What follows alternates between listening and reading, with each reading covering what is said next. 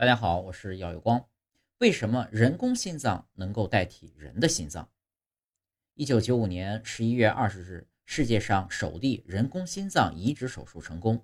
可为什么人工心脏能代替人的心脏呢？以前有一部德国的神话影片，叫做《冷酷的心》，讲的呢是善良的彼得，由于被恶魔荷兰鬼调换了一颗实心，从此变得冷酷无情。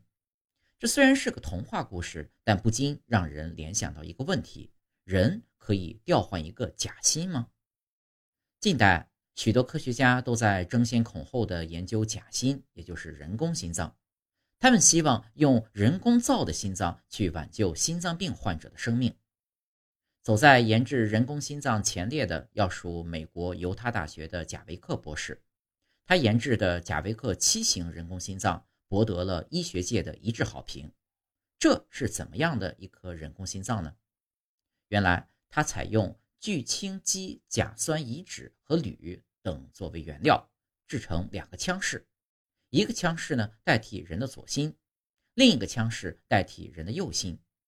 每个腔室的下边都连着一根导管，导管通向体外。通过向导管里注入空气或吸出空气，使得腔室里的一层隔膜来回活动，好比正常人心脏一样。随着隔膜的活动，泵动血液，维持人体的血液循环。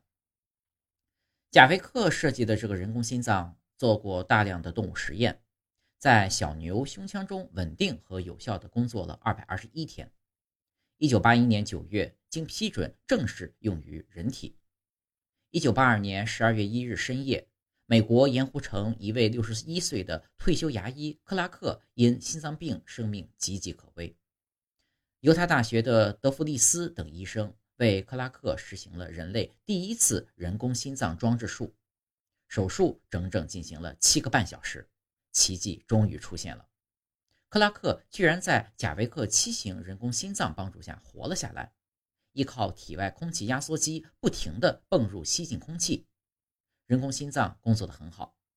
但是很可惜，最终因人工心脏的阀门焊接处开裂出出了故障，克拉克活了一百一十二天后死去。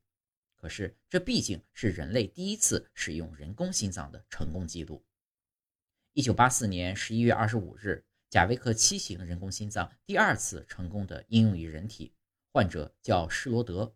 五十二岁，因严重心脏病已生命垂危，仍然是德弗利斯等医生为他安置了人工心脏。结果，施罗德依靠人工心脏活了六百二十二天。